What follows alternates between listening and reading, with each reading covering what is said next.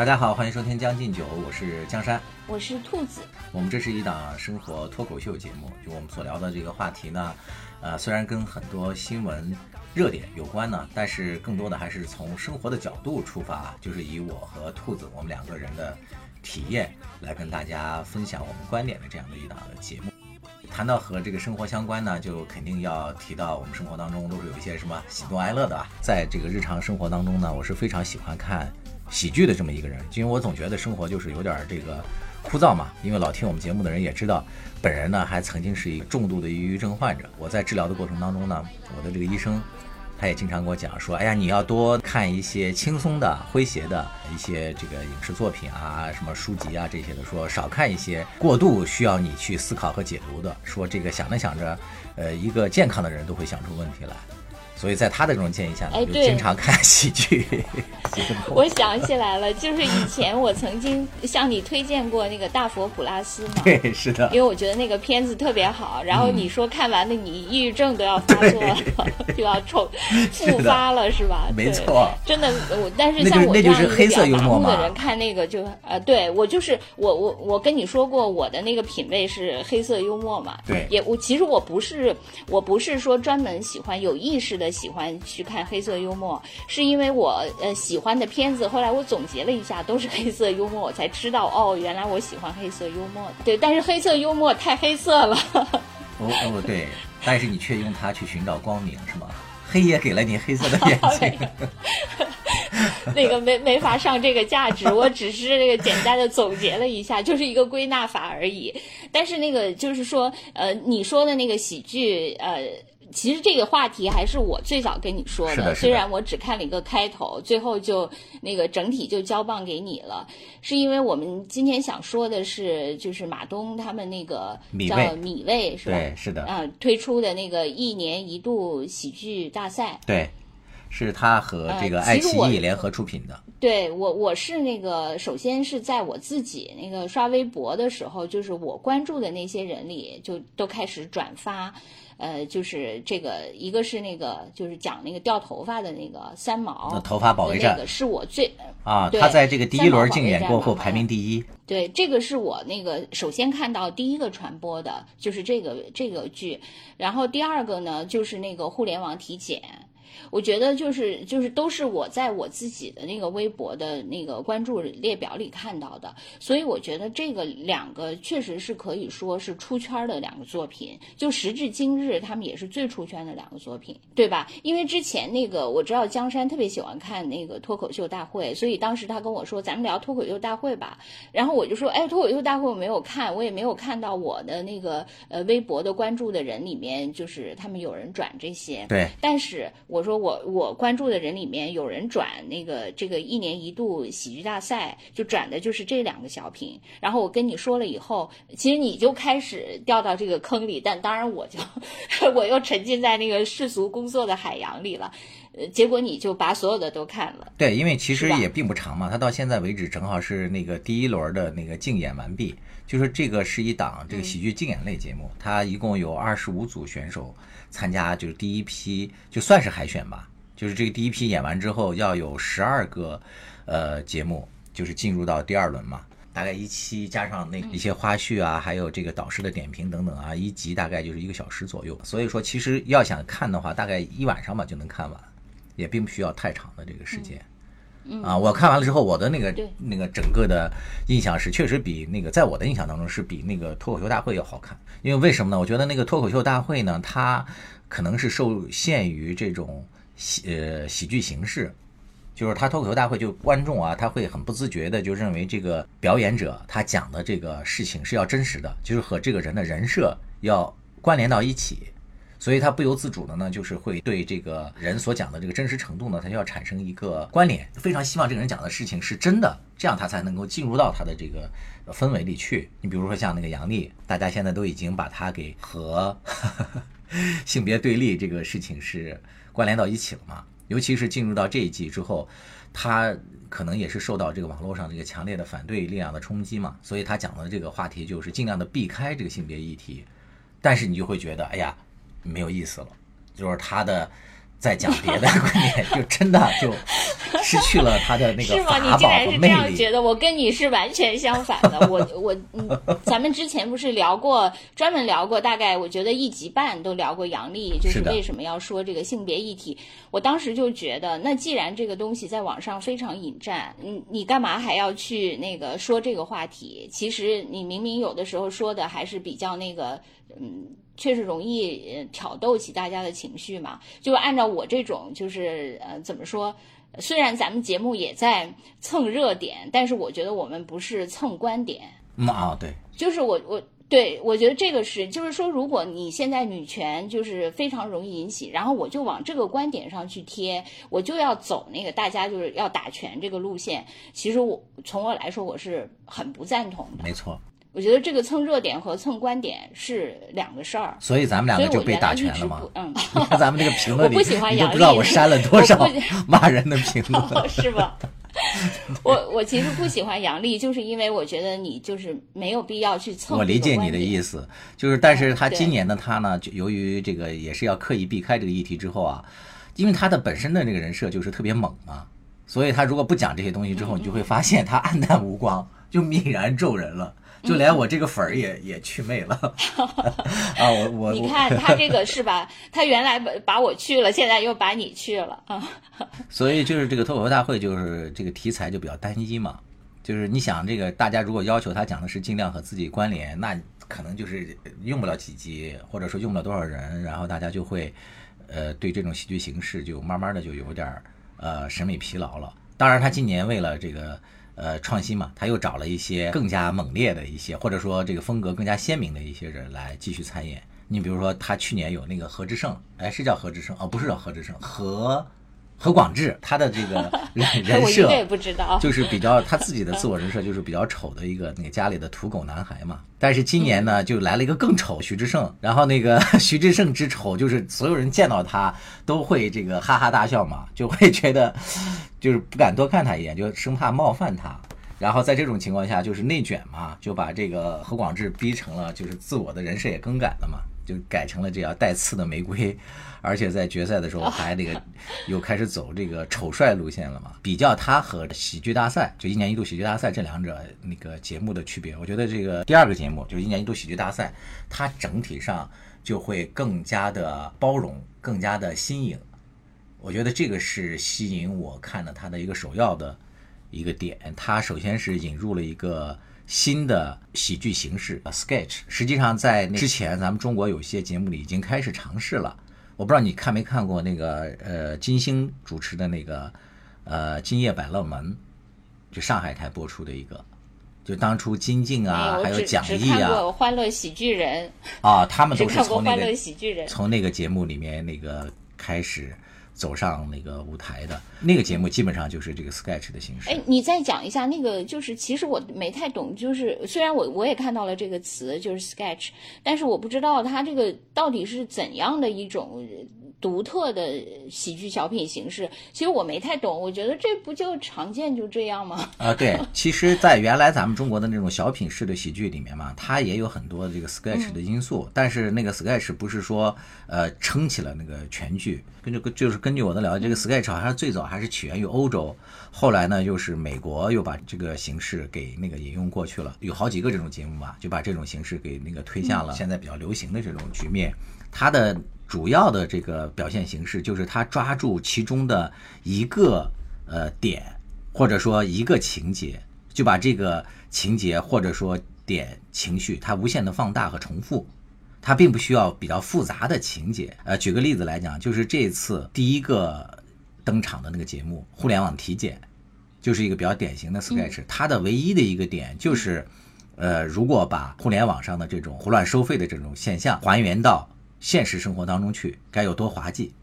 它只有这么一个情节，但是呢，它在这个表现的过程中就不停的重复，不停的夸大它的喜剧效果，从头到尾。嗯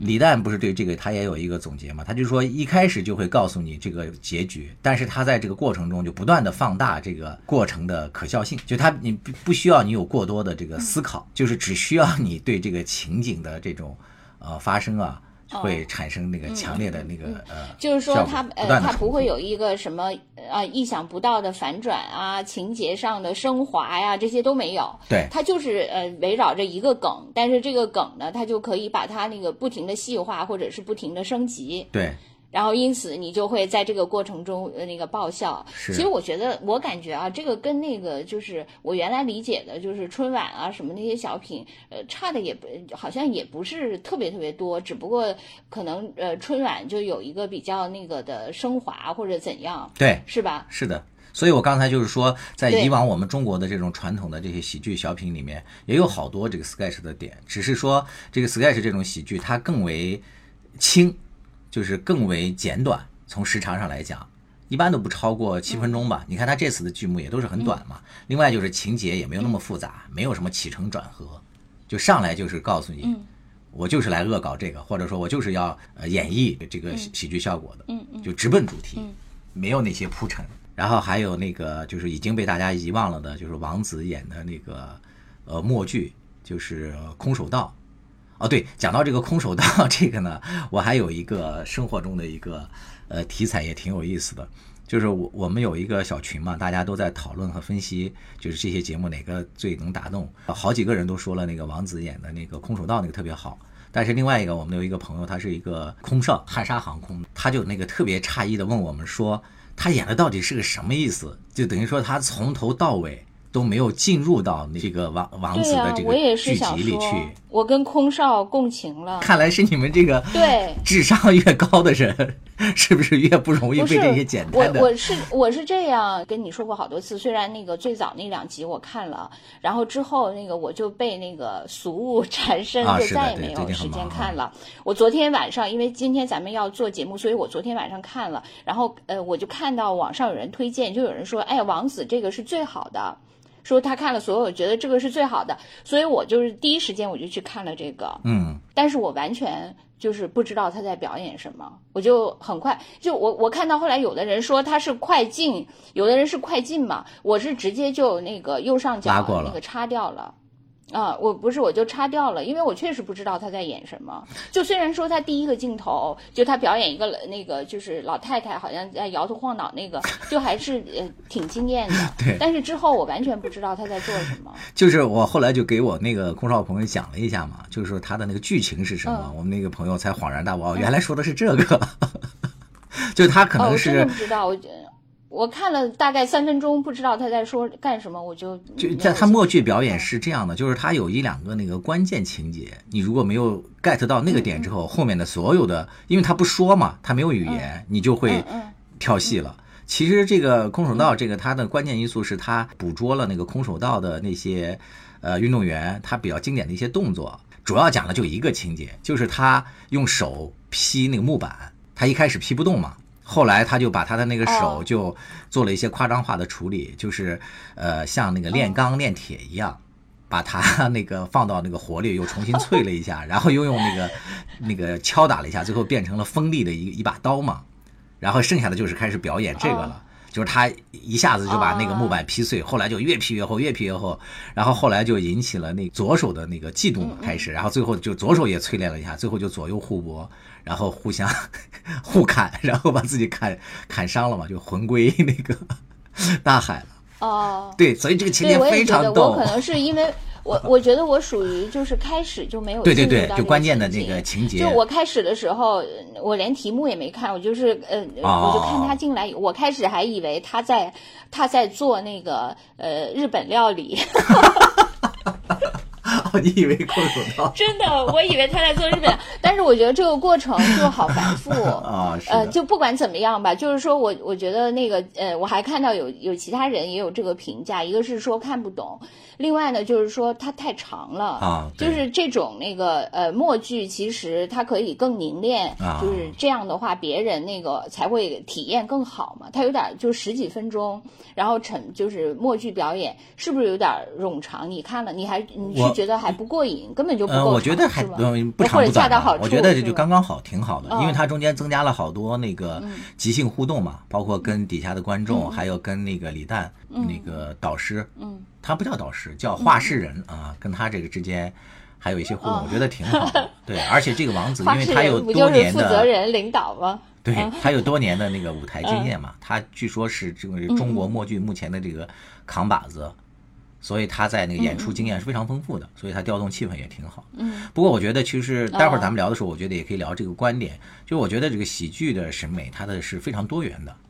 就我去这些里面，我也有一些我是没有 get 到他的点的。你比如说像那个蒋毅他们演的那个、那个桃园三结义，就是三个人的友谊里面总有一个人是比较多余的。就那个我明白他演的意思，我也懂他的所有情节，但是我自始至终就会觉得很尴尬。但那个不是评分也特别高嘛？包括那个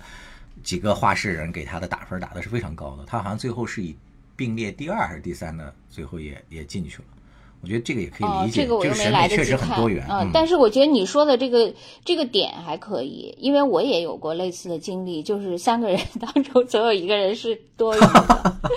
这个我是有同感的。对，明明是三啊个人的，因为我就是那个多余的我却不有姓名。你说的是那个友谊吗多余的人，所以我挺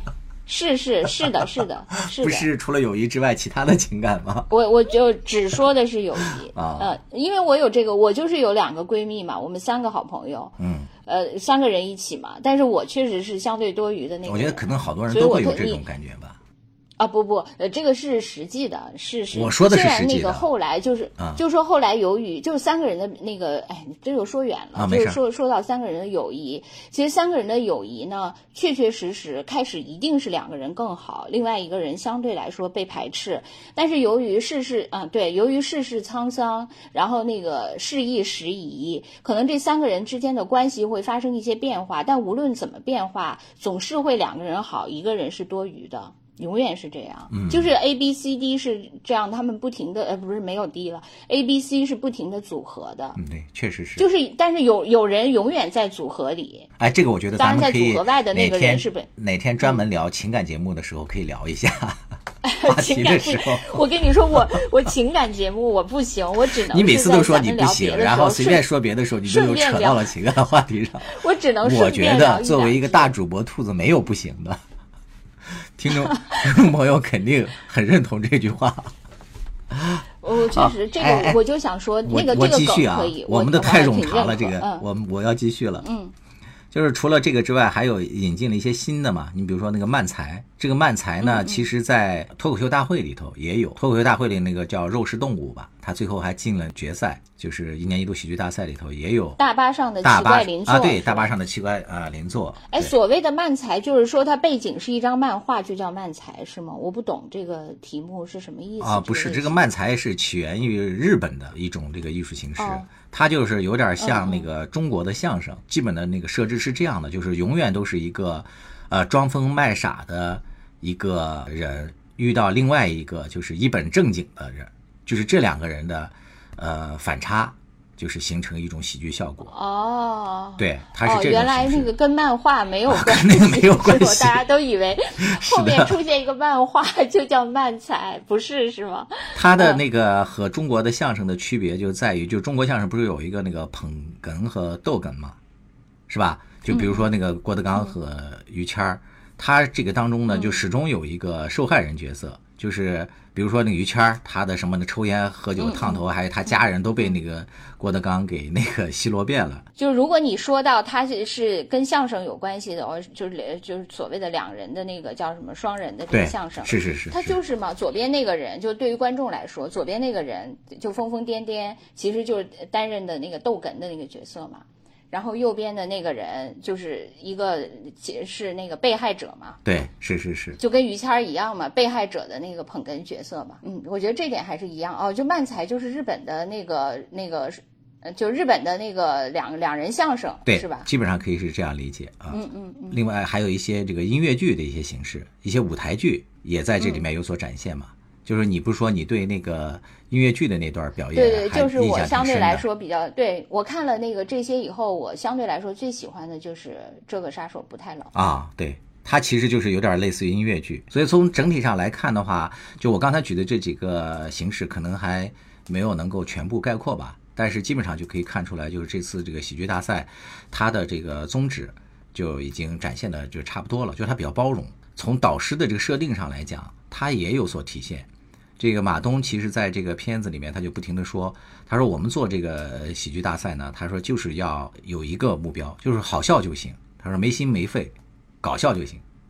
就是所以他在那个导师的那个请的这个导师这方面，其实你尤其是看完了这几集之后，我就更能理解，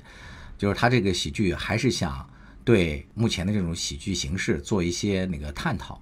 你看他这个导师里面，他是有这个呃分流派的，这是我给他分的。你比如说像那个最让我诧异的就是那个于和伟嘛，这个于和伟虽然是咱俩都比较喜欢的这个演员，但是他以往的表演当中还是以正剧为主。虽然在互联网上对他有一些这个解构啊，就是有很多他的这个动图，比如说做他的什么吐痰呀、跳舞啊什么的，这个都是网网络上很热的这个动图。但他本身的这个角色形象，在那个老百姓当中，还是更多的是以正剧为主的这么一个演员嘛。然后哎，他你看过他早年？你我在网上看过一段那个他早年演的一个片段，他演一个同性恋，嗯，对，他也演过喜剧也演过一些，对嗯对对，包括他说他的那个毕业大戏，就他在那个上戏毕业的时候，他的就是一个呃喜剧嘛。他还说演喜剧是挺幸福的一件事情，说他会给人带来幸福感。我现在对于和伟就是已经有滤镜了，就摘不下来了。我现在就是觉得那个于和伟越来越帅了，是吗？因为于和伟以前的长相真的不是我的菜。我开始的时候 是吧？就我同事向我推荐说那个于和伟很不错，然后我一看他那长相，完全不是我的菜。我说哎呀，这长相我不行。但是那个后来就是因为那看了几个剧以后，当然我知道《大决战》不行，但不管怎么样，就是我对他这个滤镜已经摘不下来了。嗯我现在怎么觉得他越来越帅了呢？都跟以前长得不一样了，是他整容了吗？还是我戴滤镜了？肯定是你戴滤镜了，我看不出来这一点。啊，我只想说这个。是但是也不那个排除，也不那个妨碍我，我也很欣赏他。嗯，然后他呢，还有这个徐峥，他们本来就是上戏的那个师兄弟嘛。呃，加上黄渤，我觉得他们三个都是属于相对比较传统的这个学院派的这种喜剧理念的代表。你看，在这个整个的点评当中，他们就总是会有意无意的就体验出他们对有这种比较精妙的一些情节设定，呃的这种喜剧形式更为欣赏，而反对的相对比较简单，就是按照马东说的，只要好笑就行。这类喜剧，呃，他们是没有直接排斥吧，但是多少你能感觉到。们仨是一，他们仨是一波的，是吧？然后李诞和马东是一对，波的，我觉得是吗？对是，这是我那个个人的就形成了一个粗浅的观感嘛，就是流我派的那个，对，嗯我就感觉是形成了两个那个呃喜剧的审美流派嘛，一个就是以他们仨为代表的这种传统的喜剧流派，还有一个就是以这个呃马东和李诞。简单的总结就是，互联网审美观念下的喜剧观和传统影视这个观念下的审审美观的一种争执也好，或者说一种竞演吧。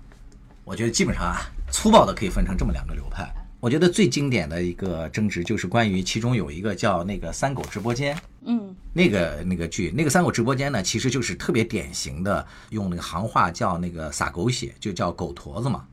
就是这种有点偏民间喜剧，就是以什么吊凳啊、呃滑稽啊什么这种表现啊，来那个来来来制造那个搞笑效果的这么一个那个节目，就特别的 直白。但是这套东西呢，就是在那个竞演的那个时候呢，就是受到了他们两两方的这个不同的这种那个争执嘛。当时于和伟不就说了一番话，他说。呃，我并不是反对你们这种搞笑形式，他说的比较委婉啊，但是他说，我觉得以你们几个人的能力，其实你们如果进入到一个设计严谨的那个结构里去，你们可能会表现的那个效果会更加好，就是算是把这个两波的这个审美流派吧，就给区隔开了。那马东可能对此就不以为然嘛，他就觉得可能这个喜剧啊或者怎么样，并不需要做这么多一些精妙的设计等等，他说搞笑就行，就一直在重复这句话。然后那李诞当时应该也是站马东的吧，他也那个讲了一番话，他说：“哎呀，我觉得你们这些懂喜剧的这些专家就很可怜，就说因为你们懂得太多了，反而有时候为什么要笑就不那么容易了。”嗯嗯。呃，他说这个话就有点像，就是最近比较流行的一个词叫那个知识诅咒嘛，就是知识诅咒，他说的意思就是一旦你掌握了一个什么知识之后，你就很难跳脱这个知识对你的一些影响了，你就其实反而被这个知识给控制住了。就是用在这些导师身上，那就是说，呃，这个演员表演不是很可笑嘛？你跟着笑就完了。但是你一旦掌握了这个戏剧理论，还有一些这个戏剧技巧什么的，你还要反思，他还要解构他，说这个好笑在哪里呀？啊，他是不是更高级啊？就反而就这个 欢乐没有那么纯粹了。嗯，其实我就觉得，如果是这几个呃，就是所谓的话事人，其实我觉得他们应该更关注的是演员的表演啊。因为比如说我作为一个演员，我肯定是呃，我去作为这个评委，我肯定更在乎的是演员的表演，而不是这个这个剧本的设定。他们在表演上没有更多的点评吗？我感到很奇怪。嗯，表演的那个上面也有，它贯穿始终。但是它这次这个喜剧大赛，它本身就有一个亮点，就是它重视编剧。就这是可能国内那个唯一一档，就这是国内的第一档，就是喜剧节目，就是把这个编剧都请到现场，而且给了编剧话筒，就几乎每一次这个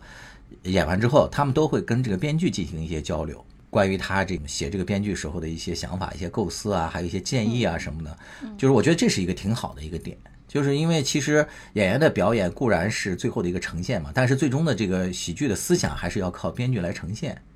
我也是通过这个，我还知道了这个一些比较牛的一些那个编剧人嘛，就是而且他这几个画室上有好几个，他不是都是号称有导演能力的嘛，就是黄渤不是也导过。那个戏，个徐峥就更不用说了。哎，你说那个，你说这个话事人，就是这几个那个嘉宾挺有看点的。除了他们俩有，呃，就是他们有不同的两个流派以外，就是他们之间还有什么，嗯，就是更精细的差别吗？就真的在我看来，就是徐峥和黄渤没啥区别。我觉得就是在我的那个心目当中，就包括黄渤啊，还有徐峥啊，他们两个的这种喜剧审美。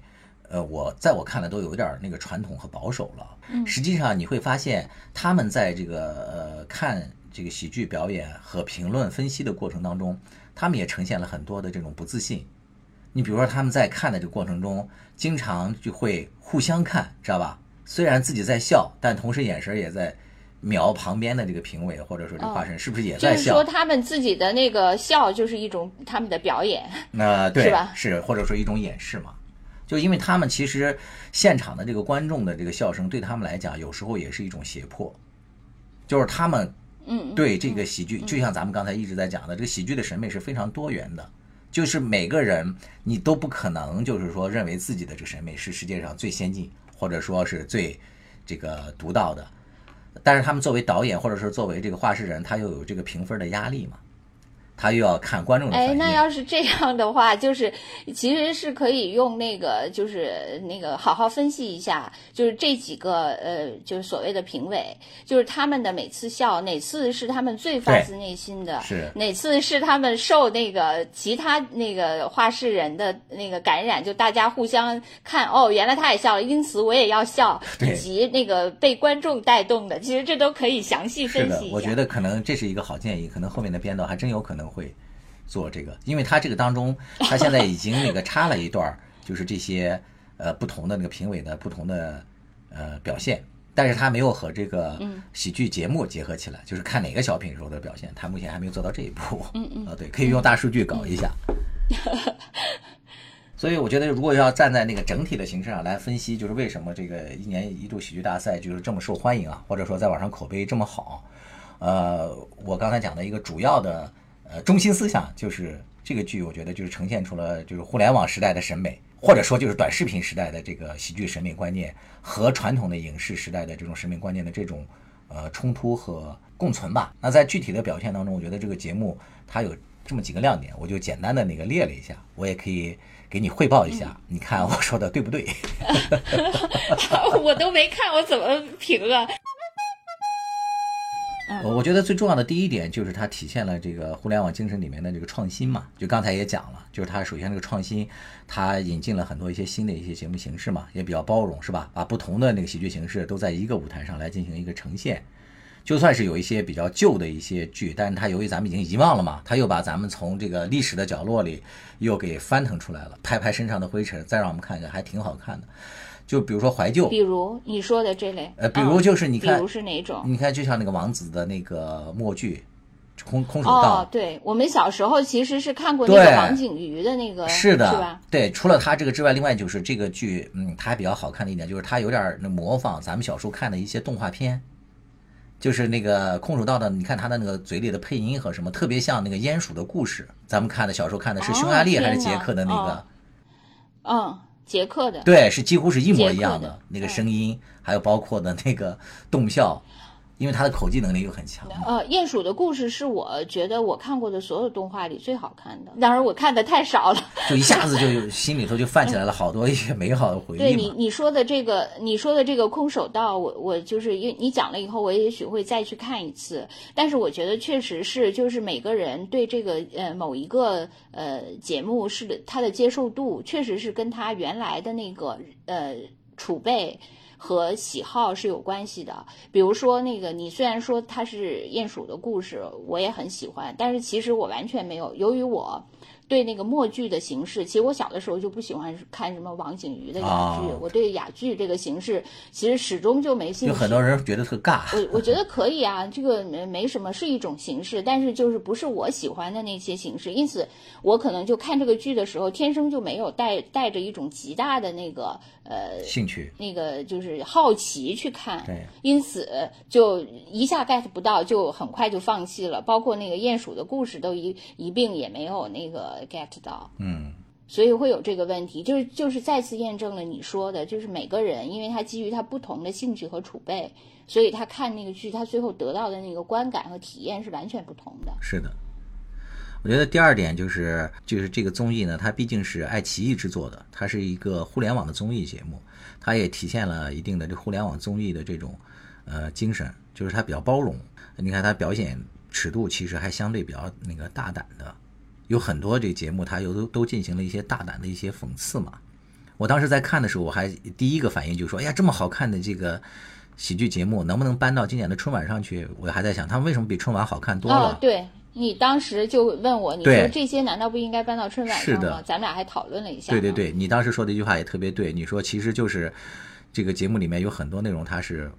讽刺意义比较强的嘛，它不太适合春晚那种一派祥和，是吧？这种大众审美的这种。对，其实跟他可能更那个有类比像的，应该是类似于《欢乐喜剧人》什么《笑傲江湖》，就是各个那个是呃，就是呃地方卫视他搞的那些呃喜剧类的综艺是比较有类比像的。因为春晚确实是一个有一个特殊场景的那么一个呃一年一度那么一个，而且他你你在那种上面你肯定要寻找一个最大公约数嘛，对，而且是符合当时的那种气氛和情景的。我觉得可能确实你跟春晚类比，就是说。你你这个整个一个呃小品的那个一个一个综艺，最后能选拔出一两个那个小品或者一两个类型，未来在春春晚上可以有所那个体现，我觉得这个是可以的。但是你整体上肯定没法跟春晚比，反而是可以跟那些那个地方卫视的那个喜剧类综艺类比，是比较那个公平的。呃，他的这个讽刺体现在一个是他有些那个表演的尺度是挺大的，三毛保卫战吧。他是目前的竞演的第一名嘛？但是我当时在看的时候，其实还是有点那个心有余悸的，是因为我当时把这个节目是投屏到我家那个电视去看的嘛，这个里面就产生了一个特别有趣的一个观影体验，因为我当时还在想，就是这个大屏上演出来的这个剧，真的可以在电视台播放吗？我 我第一反应是这个，就是因为它虽然是呃讲的是这个喜剧嘛，就是头发还剩了三根头发。然后这三根头发在苦苦的挣扎，但是他用的这个形式呢，其实就跟咱们看的传统的这种，比如说像那个什么一些呃爱国保卫啊什么这种，呃那个解放军战士，在这个战场中的表现是非常类似的，所以你就很难不产生一种哇，他是不是对这个有一种反讽意味？你知道吗？我当时在看的时候，我就特别有这种体验。当然，最终可能人家也不是这个意图啊，就只是为了制造这个滑稽效果，或者说他就是有一点像那个话剧表演式的那种形、那种风格，那个味道比较浓嘛。对，就是那种有点抒情、夸张这样的。但是你也知道，因为咱们都是传统那个那个电视台，咱们也干过的嘛。我觉得像这类节目，如果在传统电视上，或者说在一个电视台里表演，肯定是我觉得最后是会一下就唤醒了你的某些认知了。对，是 的，啊 所以我觉得他这个啊，我呃哎，其创作其实我觉得他可能是呃，对我觉得他一一方面是那个，就是说他这个本身那个呃舞舞台剧、话剧的那种味道就特别浓，这个小品嗯就表演都是那种就非常戏剧化、非常那个那个夸张、感情浓烈，就就是这种嘛。呃，另外那个我觉得他可能未必是呃，就是说一定是讽刺，但是他就是要通过这种极其夸张的这种来那个表现，就是只有三根毛这件好像轻如鸿毛的这件事情，就是形成这样一种反差。因为那个还有一个小品叫那个叫什么笑吧什么皮奥莱维奇。就是那个，你你刚才说那个什么吊凳，其实我原来根本就不知道吊凳是什么东西，我就是看了这个小品才知道，它其实就是把那个东北二人转的那些，然后整个又搞了一堆翻译腔，就用的啊糅合在一起。对，就是他就是，但是赵本山没用过吊凳这个词儿吧？是不是？他只是有这个动作，是但是他没嗯有用这个、这个术语嘛。对，然后他等于就是说，把那个东北的那个二人转跟那些那个就好像是那些那个二战什么呃呃那个德国那那些翻译小说的那种口吻，就这两个又融合在了一个那个剧里，因此也形成了一种反差，因此也特别有戏剧张力。我觉得这两个可能它只就是是手法上的一种，就是通过强烈的对比，嗯，两个完全那个呃不是一挂的东西，要融合在同一个时空里，这样的话才能产生一种张力嘛。对，就是他的这个创作动机肯定不是为了这个嘛。但是你也知道，咱们做审核的人总是担心大家有多的联想嘛。我还 对，就我还好，你还好，我还好。对，然后另外一个更能体现他们这个包容心的，就是爱奇艺允许这个互联网体检里面的那个梗嘛，知道吧？就超前讽刺超前点播对，那个什么会员，不就是骂他们自己吗？啊 对对。但是当然也有网友解读说，是因为那个爱奇艺目前已经把超前点播取消了。说他可能利用这个给自己在做反向广告，可能也有这么一个用意。还有一个就是那个，你看那个偶像服务员了吗？那个偶像服务员哦他就是讽刺的选秀机制嘛。哦，我看了，我看了，啊对。他说的就是，你看，比如他里面说你是什么学校毕业，他说我是月华什么职业技能培训学校，就他讽刺啊那个就职业，就就说这些人就是只学技能，也没有什么那个实际用处嘛。你正好近期咱们不是还讨论过那个什么，就孟美岐什么也塌房啊，什么那个他还说什么挖机机挖，都对，挖机机 挖。对他都一溜够，全都进行了一个讽刺嘛。就是我对，是？就是你说到这点，我我就是想到那个，呃，其实确实是，我觉得喜剧可能就是有两种，一种是建立真的就是像刚才用的那个词，就是最大公约数，就是说大家只要有一些那个普通的生活的经验，就是人生的那些呃大家都共同遇到的一些那个悲喜的那个人生的难题，嗯就都会产生共鸣的。对就是有些喜剧是这种普惠式的，然后还有的喜剧其实是有那个领域，或者是有有，比如说这个领域是有的是有行业的，有的是有那个代际的。就像这些，你比如说，你比如说我虽然可能代际上我觉得我还好一些，但是那个领域上我确实有问题。比如说你说的这个偶像呃服务员的这个。服务生的这个，其实像我这种从来不看选秀综艺的人，嗯就就看起来其实是不能完全 get 到到的。点，但是呢，特别呃对，但是特别，比如说我原来对什么乐华、那个挖唧唧挖这些，我都是不不了解的，因为我对综艺这个这娱内娱确就他说内娱，就这些我只知道一部分啊，我不是完全知道，包括它里面用了很多选秀的梗，但是那个我特别幸运的是，我看的那个这个呃这个片儿是正好是一个有注释版的。啊，就是它没有一个梗，下面就那个，对，他就注释一下，说这个对应的是那个，比如说这个选秀里的哪个梗，所以我大概也能看懂。哎，你我觉得你这个补充的也特别好，就是它这为什么是一个互联网综艺的特点呢？就是你在传统电视里面看，它不可能给你不停不停的有这些资料补充，但是如果是在这个这个互联网上播，它这个弹幕啊或者什么都可以给你做一些这个解读，还挺好的。我看这个叫这个偶像服务员，我都快笑死了。因为我不是跟你说过，我跟着我外甥他们一块儿看那选秀节目嘛，我俩还各自站不同的那个什么选秀偶像啥的。嗯嗯嗯就是因为他那个节节目在那个竞演本身，那些服务员呃不是那服务员，那些训练生 都特别的勤奋努力，但是，嗯，你跳出来看，在在这个喜剧里面，在反观那个节目的时候，你就会觉得哇，他们当年的那些泪水呀，还有那些呃机械化的感谢呀什么的，都特别的造作。我觉得这个，你现在才发觉吗？对，说明你当时已经入戏了。是啊，你当时就不由自主的就被他感动到了吗？我我觉得他那个里面最逗的就是那个喘息啊，是，你知道，就是跳完了以后说 一定要喘，这样才显得自己很卖力，要不然队友会骂你那个啥划水。对，是那样吗？就是当时你看的时候是会有这样吗？我觉得并不是，我觉得水的问题，因为我觉得就是目前他那些选手都是唱跳嘛，你想五分钟的节目剧烈的唱跳下来，你肯定是那个气喘吁吁，其实都是在拼命压抑自己，不想喘息的。就是想那个制造一个美美的那个镜头给大家嘛，就是自己业务能力强嘛，想那个展示给大家，你看我多强。但是这个戏这样讽刺一下呢，其实也有它的这个呃喜剧效果，呃意料之外，但又在情理之中。也挺有意思，哎，其实我感觉，哎，我感觉是这样的，就是会不会有这个细微的差别啊？就是说那个呃女女生的那个唱跳之后，她结束的时候，她要像你说的，就是保持不要喘息，就是还要那个就是花容不变嘛。对，你说的也有道理。对，她她要嗯，对她要 hold 住这个样子。但是男生不是这样，男生就恰恰要表现出自己气喘吁吁、大汗淋漓，然后对，就因为他他不是为了向对手展示，就是队友展示他没有划水，而是他要隔着屏幕向你喷射荷尔蒙。有道理，非常有道理。我觉得你特别适合去做经纪人。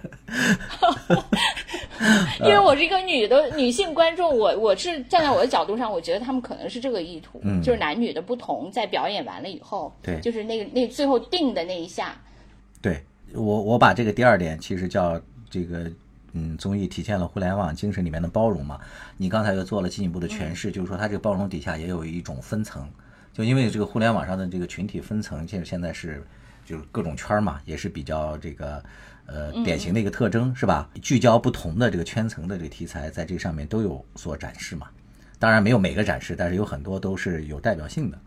觉得这也是它好看的原因之一。还还有一个就是，呃，我觉得比较好的一点就是从这个演员的选择上面来讲，他这次选的新演员比较多，然后这些年轻演员呢，他基本上都没有成名成家，他还是比较贴近生活的。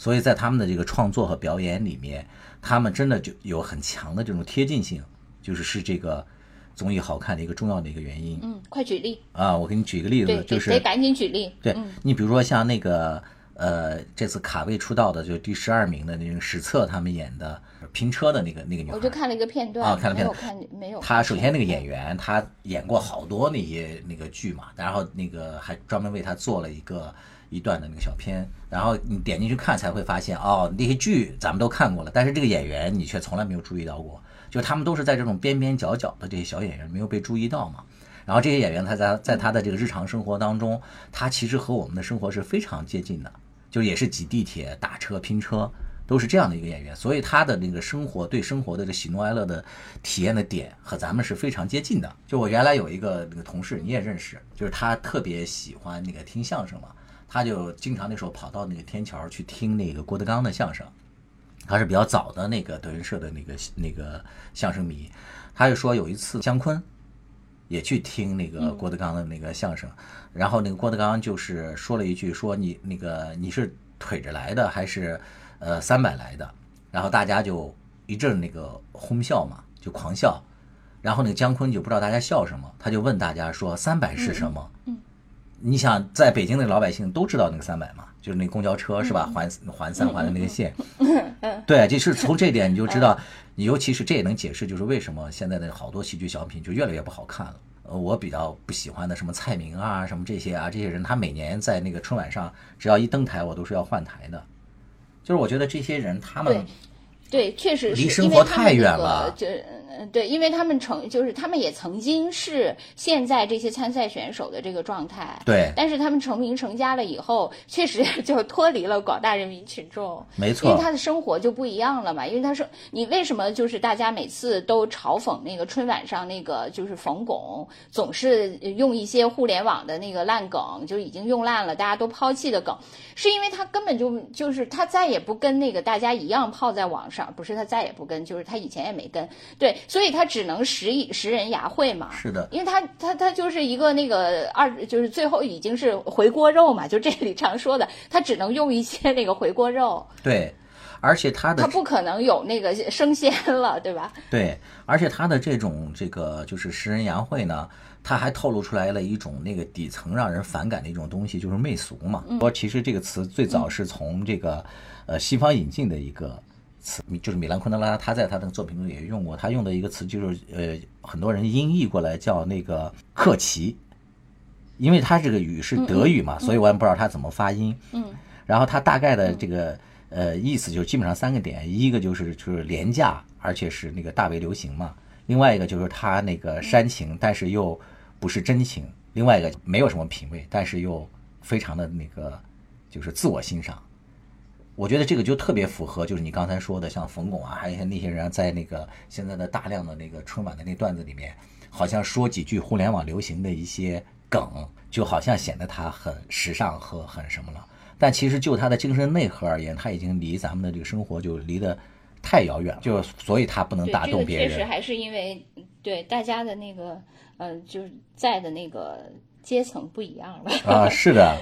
我觉得这点是特别重要的。但是他这次就是请的这些这个演员里面，基本上都是在还没有成名的这个境地里，还在苦苦挣扎的嘛。这次请到的可能最大牌的演员应该就是那个金靖吧。这个金靖呢，就在一定意义上来讲呢，他实际上就是这个节目诞生的动机之一。就是为什么这么说？就是因为金靖当年在那个上海的那个《今夜百乐门》里面演完之后，当时就特别火，然后马东他们那个米味公司就看到了，看到了之后就把这个金靖从上海请到了北京，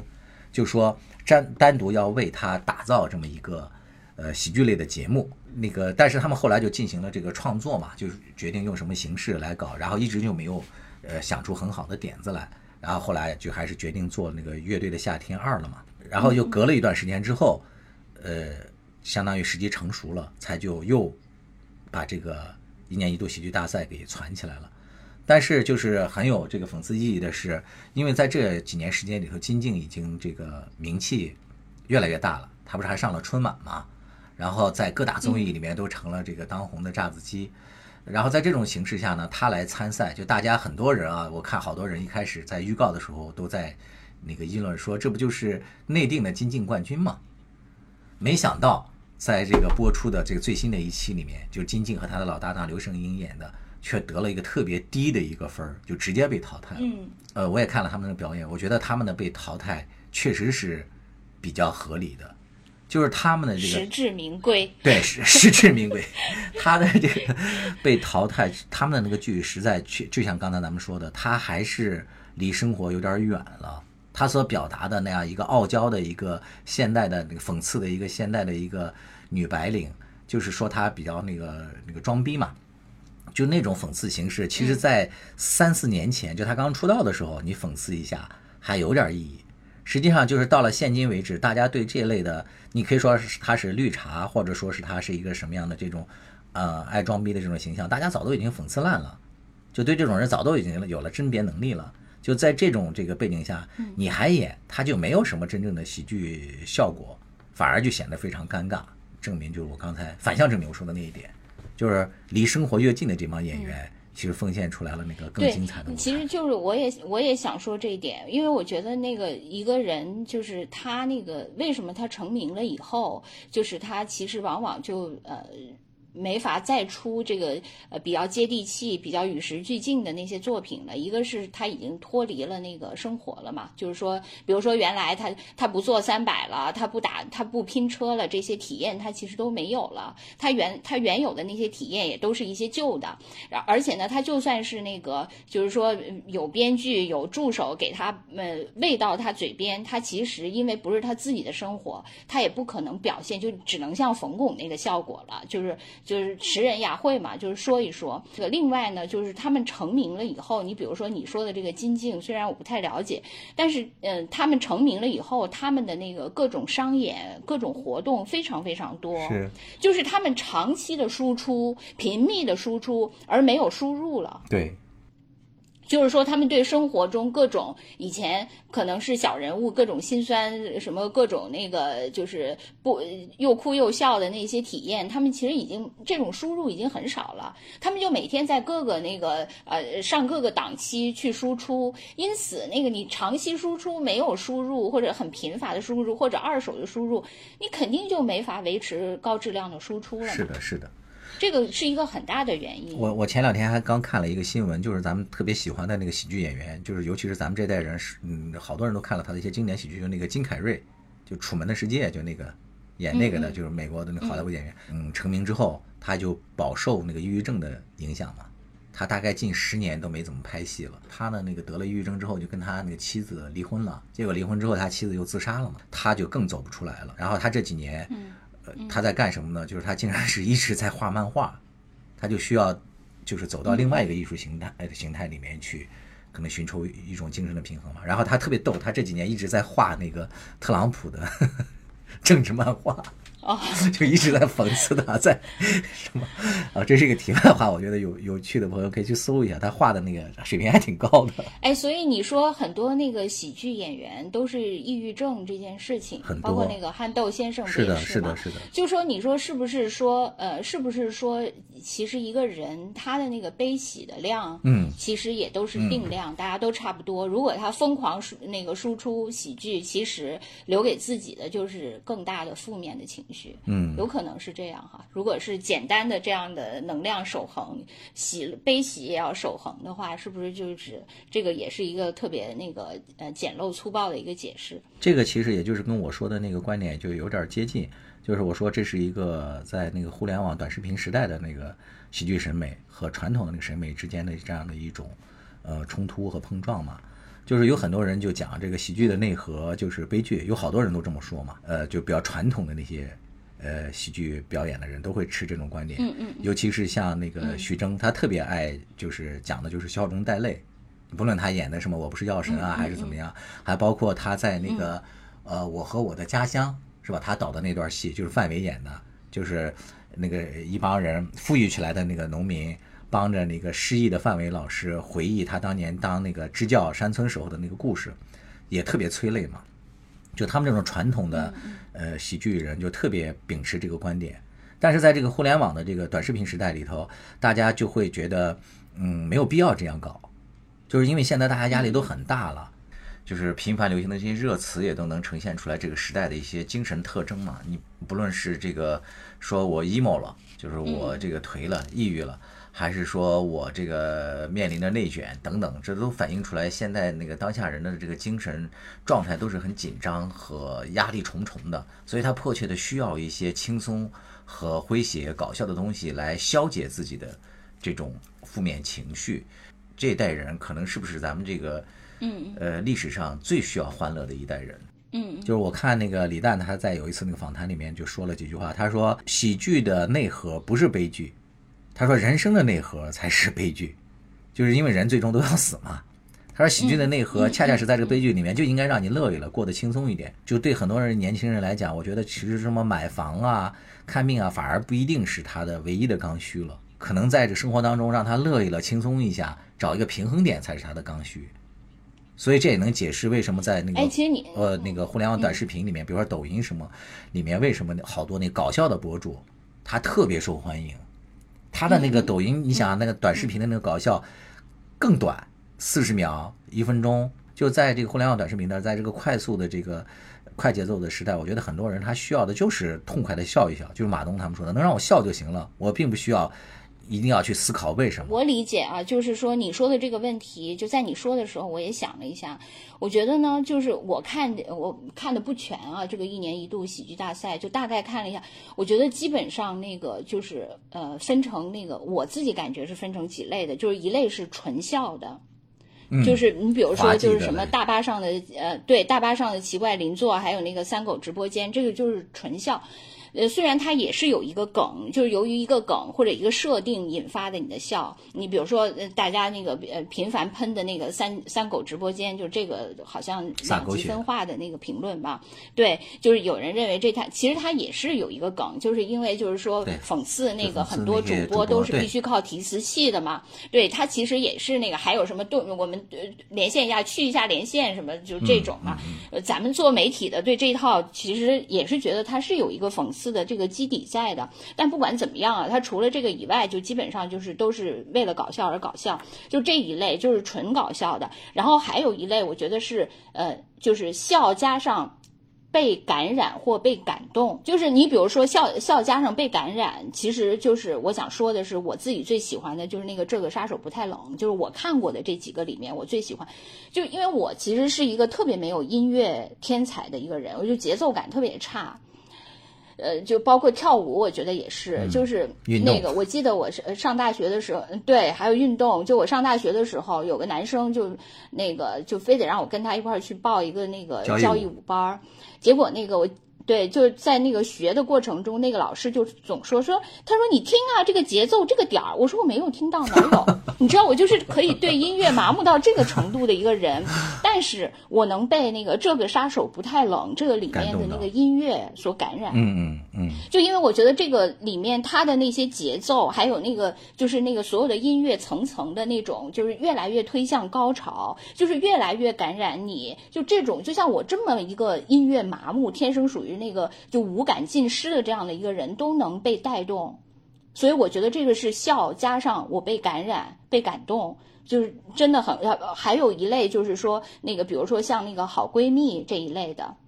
就是因为那个她就是像我们这种相对来说就是比较害羞的这些人格，就在这个里面其实都可能就心你表面上跟人交往，然后内心疯狂吐槽。对。是吧？你就你表面上要怎样，他内心永远在吐槽。就这种，就是说他可以，你你能 get 到那些东西吗？就是你会被。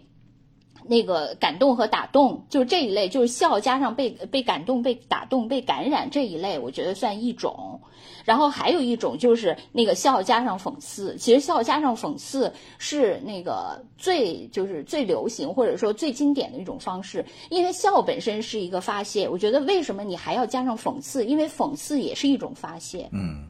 对，因为你对这个现象是不满的，因此你要通过对你既要就是对就是通过那个讽刺来笑，其实是一种比较加倍的那种释放嘛，对你，所以人们就是嗯怎么说，就是所谓的幽默的艺术总是跟那个讽刺绑在一起。对。所以我觉得他是有道理的，就是他们那一类好像就是说那个呃感动，就是嗯叫什么含泪的笑或者什么笑中带泪，就有比较相对像我说的第二类，然后第三类也是一大类，这是我自己大概的一个那个就是感觉，我觉得基本上是这个。如果说纵观就是这次我看的这个里面，其实我就说我最喜欢的是这个杀手不太冷，但是呢，这在这个过程中我是觉得我的情绪完全都被他可。带动，虽然这种带动不光是笑，不光是欢乐，有很多你觉得被感染等等。你觉得哎，音乐真的哎，真的好有魅力，你都能就是被他们对这这是一类。但是呢，如果说我笑的最厉害，笑的我我不是因为 感动而笑中带，就是笑的太狠了，因此那个那个流了好多眼泪，都笑出眼泪来了。这种，我觉得我笑的最狠的是那个大巴车上的奇怪邻座。其实这个呃，这个呃，其实确实也没啥意思，但是你就是不由自主的就在那哈哈大笑，哈哈大笑，笑的你，我觉得我笑到流眼泪最多的就是大巴车上的奇怪邻座，但是呢，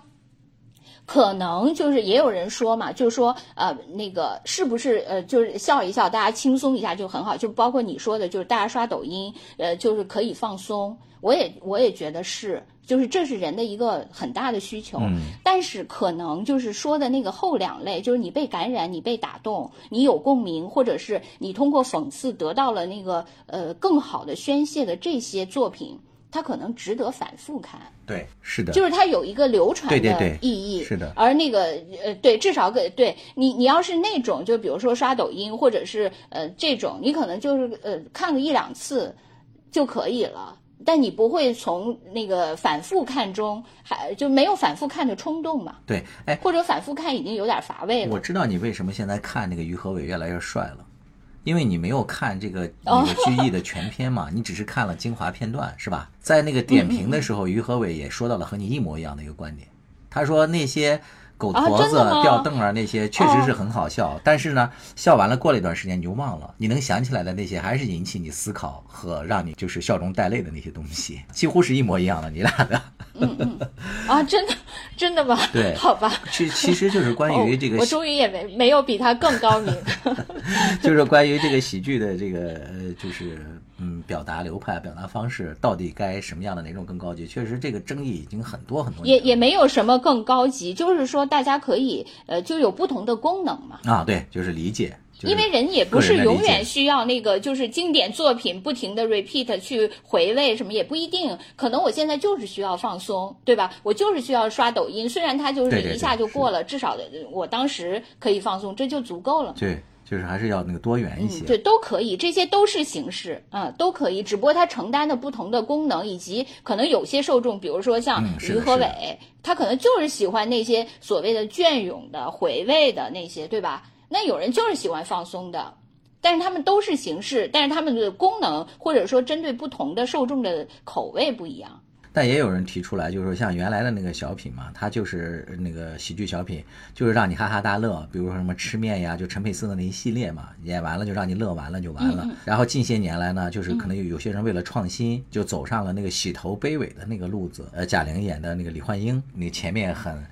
呃，搞笑后面就很煽情，有一大类这种剧集现在开始走这样，但是这个时间长了之后呢，它又进入了一种那个俗套，就落入了这个一种那个窠臼里，难以自拔。嗯，所以它就需要不停的那个革新嘛。就是说，其实这个喜剧它本身的这个革新和创新精神也是特别重要的一点。看，比如说像那个原来咱们看的那个情景喜剧，也早期里面咱们看的，呃，我爱我家，后来发展到什么这个家有儿女，呃，它都是比较经典的。但是你要细品一下，它在跟不同的那个时代的这种背景的结合之下，它其实每一部经典的喜剧，它都是有所创新的，而且紧密的契合当时的时代精神和这个群体的情绪。嗯嗯，对，就是陈赫演的那个《爱情公寓》，其实《爱情公寓》刚出来的时候，那个我当时还挺喜欢看的。对，《爱情公寓》刚出来的时候让人耳目一新。它虽然有一点抄那个六六人啊，六 friends 老友记，对，有点像那个，但是它的那个说的内容，它是符合当时的那个。中国的那个青年的那种生活状态的嘛，所以在一二里面我都挺爱看的，三也还行，但是到四你你会发现它就没法看了，就基本上没有创新了，说的那些内容什么基本上除了重复前面的梗，要么就是从互联网上扒一些当时的一些东西，然后事实也证明他那四的口碑特别低嘛，最后好像就拍到五就难以为继了嘛，然后你再说，我就大概看过，对，后来又有了那个就是《武林外传》嘛，《武林外外传》其实就是一种后现代的那种解构。是吧？它又是一种创新。我觉得那个就是之前还有那个炊事班的故事啊，对对对，那一系列是都是上镜。其实我觉得那个中国的就是说情景喜剧比较经典的还挺多的，就是我我我爱我家，我还是挺喜欢看的。是的，是的。我爱我家真的挺经典的，然后还有那个炊事班的故事，我也看起来都觉得挺好看。我当时也觉得很好看。然后那个你知道还有一个那个更叫那个地下交通站，你看过吗？哦，那个我没看过。我还看过一点儿，地下交通站也是那个英达继那个我爱我家之后又搞的一个情景喜剧，就是写那个在那个抗日战争期间，就是在什么华北的一个什么小地儿。保定还是哪儿啊？还是石家庄？反正就河北的一个地方。哦。然后那个有一个那个呃什么驴肉馆儿，就一一个驴肉饭馆，实际上是一个地下，就是中共的地下交通站。啊。然后围绕在那个里面，就是说怎么地下党、普通的那个老百姓，然后那个汉奸、那个那个什么伪军，然后还有那些那个黄，就是说那个看了听我都第一次听说。对，这个还挺逗的，就是也也被人誉为是一个情景喜剧的神剧嘛，呃，当然不是那种抗日找来看，是那个，对对，就就是也还挺好玩的，虽然可能没有《我爱我家》那么经典，但也挺逗的。你能想象吧？就是每个人物都是挺漫画式的，还挺夸张的那个样子嘛。就这个其实也是不错的。就你刚才说，我也我也承认，我也觉得确实很多东西就是很多到后来，就你说那个《爱情公寓》到后来就不行了。是。就我刚才说的那，比如说你纯笑的，或者是笑加上感动的，或者是笑加上讽刺的，我感觉这个是一种怎么说？说是一种就好像像母题一样的那个东西，但是你你刚才说的那个，它是一个模式，就是说你在这种母题下，你衍生出了一种模式，这种模，比如说那个呃，就是呃笑加上那个感动，所谓笑中带泪，笑中带泪，我觉得是是一种母题，但是这个模式，你比如说最后你变成呃李焕英式或者是春晚小品等等等等，就是最后一定要强行感动，嗯，就是它已经变成了一个呃开头搞笑，后来一定要催泪，这样它就它。已经变成了一个，就是把这个母题落实到一个形式上，这个形式到最后就很俗套了。是的，但是那个母题还在，可能你以后就是要换成一个更好的，你要形式不停的升级，但是还是围绕着这个母题。我我感觉是这样的一个，就你比如说，就还呃，就很多母题是就是人类共同的。你比如说讲故事这个母题，它可以变换物，你变成电影、电视剧等等等等各种，反正它就是讲故事。嗯，是的，还可以变成故事会那个形式，反正呃小说、呃网文怎怎样，但是它的母题都是讲故事。然后那个你比如说那个就是那个辩论，我们小的时候看那个大专辩论赛，然后现在看奇葩说，你不管怎样，这个辩论的形式它还是你只要不停的 update，但是那个辩论这件事儿。他人人类就还挺喜欢的，就是说到这个喜剧的这个创新这一块呢，就是优酷拍的一个谈话类节目，就是那个圆桌派，嗯，好几年了吧，好多年了。然后他前段时间请了那个陈佩斯嘛，然后还有那个马未都他们几个人就聊那个喜剧，说的一些观点，他们讨论一些观点，我却不能完全的那个苟同。个就是他们谈到的，就是说你在喜剧表演的时候，就是就你这个演员或者说这个编剧，你创作出来的这个角色。他的整个的呈现出来的这个水平，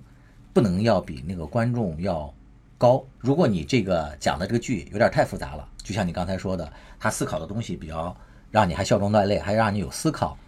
然后在这种情态那个情况下呢，就观众呢，第一他会觉得他自己被冒犯了。比如说那个演员比你更为富有，比你更为成熟，是比你更美丽什么的，就喜剧的这个他就不容易笑，他找不到一种优越感。然后第二点呢，就是说如果你让他在思考。他在思考的同时呢，他就来不及笑了。他说：“笑是什么呢？其实是让你看完之后就第一当下的那种反应。他们也是比较传统的这种喜剧理念嘛。嗯，在伴随着这个互联网的这个普及之下成长来的这一代人，我觉得他们 get 到一些梗啊，或者说一些迅速反应的一些能力，我觉得还是挺强的。就是在这种那个情况下，你如果只给他一些滑稽的一些东西，就感觉就有点像那个硬隔着人去笑了。我觉得就有点。”不能满足现在的这个时代的这种。对，我也挺同意你说的，就是说那个呃，你比如说你你表现的就是比他那个呃低这件事，就比观众要低一点。其实我我觉得这个也是可以认同的。其实这个低不是说你一定要把自己丑化矮化，这个低就是说你至少你表现的东西。呃，能让他 get 到，你不能说你搞的那个东西无比高大上，最后他都不知道你在说什么，那个完全没有效果嘛，对吧？所以我觉得你说的低就是低是指不一定要作践自己，但是呢，你那个你要那个就是呃不要搞得太曲高和寡，但是你另外一方面，我觉得他们确实把观众想的太傻了。是的。就是对，因为观众对那个的反应，就比如说我们那个看一个，就是你你比如说我虽然说那个我没有看过那个什么清三创四的那些，还是创三清四的那些，但是你那个他一说那个啊，我必须得喘，要不然队友会觉得我划水。虽然我没有看过这个，但是我也能一下 get 到，我觉得很可笑。是的，就是不要把观众想的就是那么傻。其实你有的时候给他一个暗示，他会马上就知道是什么意思。是的，还是要分清这个幽默。嘛，就是和滑稽的这个区别，就是你滑稽可能就是更多的就是大家说的，就是你看到的一些纯生理搞笑的东西，比如说吊凳啊，或者是怎么样啊，那种可能偏滑稽的多一些。但是幽默呢，其实它有时候是一种思维的游戏，就是这个表演者如果能够先你一步，或者说先你两步，能够直接就达到这个效果，你还得绕个弯才能想到。就是它其实呈现的是一种聪明的结果嘛，幽默。我觉得这种形式下，观众其实很多人是能 get 到他的这个点。对，真的，因为你面对的就是，就可能他们确实是相对来说传统，就是说，呃，以前的那个传统的那些街头卖艺，什么那个天桥卖艺那种，就是以一种最那个是不是那种形式是吧？就是来那个呃捕获观众，那个肯定是，但是问题是你现在就是你的受众接受的信息已经跟以前大大不一样了，你以。前在那个街边看杂耍的那些呃那个看客，你可能就是没有像现在接受到那么多信息，那么多暗示，你自己就是已经有足够的储备去接他给你的那些包袱了。是的，所以你可以，你原来的包袱可能就是那么三五个，现在你三五百个观众都能接得住，因为他跟你其实这个就是说双方的那个信息结构是能匹配上，没错，就是互联网时代的。如果能匹配上。对，你知道我，我记得我还，呃，对我还那个以前看过有一个人说，他就说那个画画的那个高手，嗯，和那个初学者，嗯，他们的区别呃到底在哪儿？就说那个。他说：“嗯，无论是高手还是那个那个呃初学者，他面对的都是一个特别纷繁的世界。你怎么才能画出来？嗯，就是这个纷繁世界里的信息，实际上你是要有那个高度提炼的这个能力。嗯，就是你这个几笔，就比如说你是一个高手，你几笔下去，你就把最精妙的东西给提炼出来。虽然你这几笔其实你的信息量是含特别大的，就是说如果你是一个初学者，你面对这个纷繁的信息，你提炼不出那。”这个有有高信息含量的简练的几笔，你你很难提炼。但如果你高手，你就能提炼出来这个简单几笔，就所谓的你说的那个 sketch 嘛。对，我觉得这才是能 sketch 到某些东西嘛，就素描到我一个写意到那个几笔就写意到那个东西。所以就是一个好的那个呃这个小品这个喜剧，它如果能在那个纷繁的信息当中，就是能提炼到那种具有就最能唤起大家。那个点的那几个信息，那你一下就台上台下大家都明白，都心领神会了。就而且这个其实一定程度上，这个滑稽和幽默也不是说绝对的那个对立的，可能在某种程度上它也是一种兼容嘛。你说幽默，它其实也有时候也是包含着这个滑稽。你比如说像咱们就要提到这个赵本山，他其实他的那个那个演戏的整个的表的表演的那个基础还是东北的这种。那个喜剧风格嘛，二人转技术等等，他有很多这些夸张的一些表演，一些比较那个民间的，就是传统的一些表达的方式。但是你看，他又对生活的捕捉和提炼能力是非常强的。对对对，是。就是他和范伟早期演的一个小品当中，在春晚演的，就是他当时好像是他是一个村小村的那个小学的一个老师，他到那个乡里去要为他们的那个孩子那个教室申请一笔那个修玻璃的钱嘛。当时那个范伟演的那个乡里那个秘书好像在招待上级干部，然后就那个当中就有一个情节，就是那个赵本山愤懑的表达，那个那一桌的那个酒菜钱不比那个玻璃贵多了吗？就那有一个细节，就是他当时指着那个 桌上的那个东西，他一句话不说，只是深深的攥了几下拳头，就一句语言都没有，就他完全不是那个传统的那种表达方式嘛，但是那个那个效果却呈现出来的是非常震撼人心的嘛，就他那个愤怒。是吧？通过这种戏剧的表达、舞台表达方式呈现出来，就我觉得还是要那个创新，就是要进步，要要有一种那个革新精神嘛。对对。我看到他们有人说这个最早的那个呃哈姆雷特，就莎士比亚，他的那个里面的那个哈姆雷特。说他说那个生存还是毁灭，就那句话不是特别正剧嘛？现在被理解为是一个关于什么人生的终极思考。他说其实这个在当时那个剧的表演的时候，它其实也是一种喜剧形式，就是他其实是要跟底下观众开玩笑的，就是说我是活还是死啊？就是他有一点这种逗的这个意思。但是他可能就是跟着那个时代不同，有很多人就就那个对他赋予了一些不同的含义嘛，他就变成了一个经典的一个桥段。你这个喜剧。表达你不论何时何地，你还是要和这个你的这个生活要接近，和时代要吻合。我老早一直在跟你重复一个，就是我个人关于那个我看剧或者看什么的一个审美观念。我就说进入互联网时代之后，他的这个审美观或者说他的权重是真的改变了。就是真善美原来是在一个作品里头都是要求聚齐的，现在可能进入互联网时代之后，这个真。是变得更加重要了。我想，因为就像你刚才也说到，它因为那个信息结构传达方式，它已经越来越那个丰富嘛。大家是要 get 到一个呃剧集它的那个真正的背景，还有它的题材，它的渠道是非常多元化的。然后这个时候他的那个审美的那个触觉也更为敏感。在这种情况下，我觉得剧集它的审美真是非常重要的一个因素，就落到这个喜剧里面也是。你如果说那种滑稽或者什么东西，就你如果太假了，就会让人很很难就是进入进去。嗯嗯嗯。对，另外那个我我觉得我看这个就是一年一度喜剧大赛，我还有一个第一个感觉就是呃刚才说的就是哎呀这么这些题材居然也都可以变成呃这样的喜剧的那个呃写的对象，而且这么精彩啊！是，我觉得这个是以前咱们就是看惯了那些春晚小品，没有想到，我觉得这些可能以以以后对那个春晚呃提高 可能有一些那个帮助。对对对，我忍不住插话了，哎，我忍不住插话了。就是我最喜欢的之一，就是那个导航的那个，就是那个女的模仿能力太强了，就是她模仿了，你知道吧？就模仿了那个观音，对对对，那几个，还有，还有那个包租婆和紫薇嘛，是吧？对，那个是让我笑出眼泪的。对，你说的其实是我想说的第二点，就是说你突然发现中国有这么多好演员，简直演的太好了。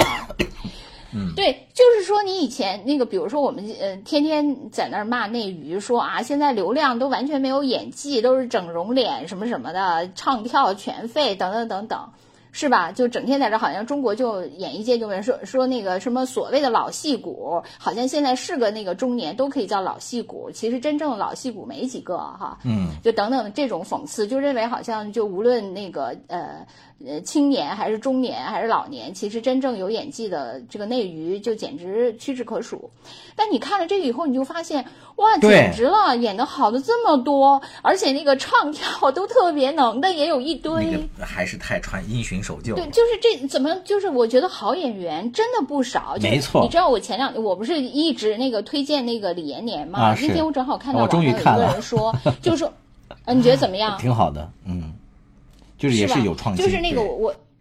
呃，对对，然后那个我看那个就是网上就说说李延年的那个制作周期不是特别短嘛，就拍摄只拍摄了那个二十八天嘛，然后他那个制作周期是四十五天，所以那个他说他找来了业内不入流的特效和顾问，结果做出了最入流的效果。后来你我你知道我嗯，我看到这个时候我就想到跟这个喜剧人大赛是一样的，是的，就是说你会发现特别。有专业能力的人都不是主流的，是啊，就是我就反而都是很边缘的成名的那些人，反而对，就是你就会发现，就是说他这个整个的这个金字塔结构，就是在上就是 阶层流动不行，他那个就是顶层就固化了，就那些人，你比如春晚年年都是什么冯巩、蔡明什么以前那些人啊，就永远越来越远，然后还要媚俗，还要客气，他们啊。对他们可能呃早期确实是因为自己的演技不错就脱颖而出，但是之后这个东西你你作为这个你必须得不停的就是有一个机制把那个现在最新最好的东西弄上去，而不是永远这几张脸，是不是？你就会就是因为他们永远不代谢，如果代谢了的话，就是所谓现在资本捧的那个流量。你再这么发展下去，春晚本身的这些喜剧小品就变成了一个喜剧小品。对，哎，你知道前一阵儿那个就是何同学那个视频不都特别刷屏吧？你知道这个吧？就是说，对，那个何同学不是每出一个视频都特别刷屏，但是他一般都是好几个月才会出一个视频。对他不是然后就会那个谁吗？那个比尔，对对对，不是比尔盖茨，那个 那个库库什么库克。库克啊，对，就是呃，就是这个何同学，他就几个月出一次，他就是精品。其实你就对比那个，我觉得何同学这个算是一个好现象，就是证明了呃中国的这个呃就是互联网的这个自媒体的业态，就这样的人出精品的人，他是可以拥有跟他的那个努力相应的回报的。这个证明这个市场已经很良性了。你知道你知道我想联想说什么吗？嗯嗯，我就想说到中国目前的这个播客现象。我在某个著名的 播客平台前几名听到的，我真的我都不知道这是推荐的是什么。我有一天你记得我跟你说吧，我说这个某某这个平台这前几名推荐的编辑推荐，这都是什么呀？这都是编辑的七大姑六大姨吗？我耐下心来把他推荐的那那前三名我都听了一遍，哦，我都真的是就哑然失笑。我我我，咱俩一直都是那个自卑的，可能是全国最自卑的两名那个播那个播客主持人，但是我都觉得我们真的比他好太多了，但永远都没有被这些平台看到和推荐过，除了啊某个平台啊对我们还比较友好。真的，我觉得这些联想到你这个，我觉得对对。你你说的是，就是我也是，因为我本来就是说到这个，就是准备最后硬广到我们的，就误伤其类嘛。对，因为你看到这些就是这么呃优秀的演员，然后如果不是有这么一个平台，他们可能永远也没有被人看到。他不是说了吗？这些演员不知道跑过多少龙套。是吧？是的，就是有的那个什么啊，而且他们还演了很多烂剧嘛，就是演的那个各种烂剧的那个都里面不入流的角色，就是等于在不入流里又不入流，他们却拥有这样。特别过硬的各方方面面的演技，嗯，就演技唱跳都很厉害。对，然后在那个舞台上的表演，比你在那个影视剧那个表演，因为影视剧你可以不停的那个 cut 重来，是的，重拍多少次都可以，还可以那个后期修嘛。对，然后你你就一次性，你就是永远在直播状态，直播你就是最优秀的状态嘛，那也太考验绝对的硬核嘛。是的。是吧？所以我就说，他还有这么一群人，就我觉得那个现在的问题就是说，你这个筛选机制是很有那个，你什么大数据时代了，怎样怎样？实际上你就是什么精准推荐了。其实你现在这个可能这个机制它还是缺乏你如何把有质量的东西选拔出来，而不是说你喂给这个人他所谓他感兴趣的，但可能是一个垃圾食品。嗯，你为什么不能就是他感兴趣这个体这个这个领域这种？题材，你为什么不能把这个题材的优质的有机的绿色的食品推荐给他，而是要把这个里面的垃圾食品推荐给他呢？我觉得这个机制特别有问题。现在，比如说我们的将进酒就他不能筛选出真的。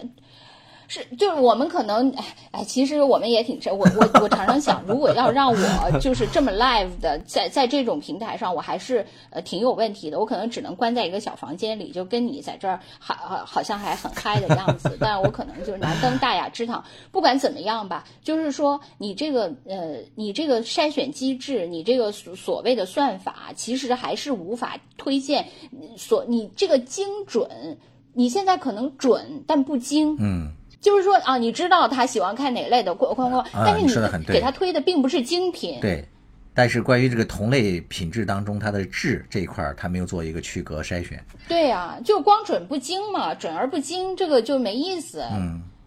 我喜欢吃面包，你就给我推荐的都是一些那个劣质面粉做，你为什么不能给我推荐一些最优质有麦香的东西呢？对不对？他现在就是这个问题。当然，我就是说何同学这种，还有包括这个一年一度喜剧大赛这种，他就是说他现在至少呃稍微有一点苗头，没错，能有一个嗯平台或者是有一个渠道，让一些那个好好做内容的人他也能出来。没错。其实你说那些就是天天产出的人，嗯，你你也不能说他是他也很勤奋。就是每天，比如追热点、日更的那些人，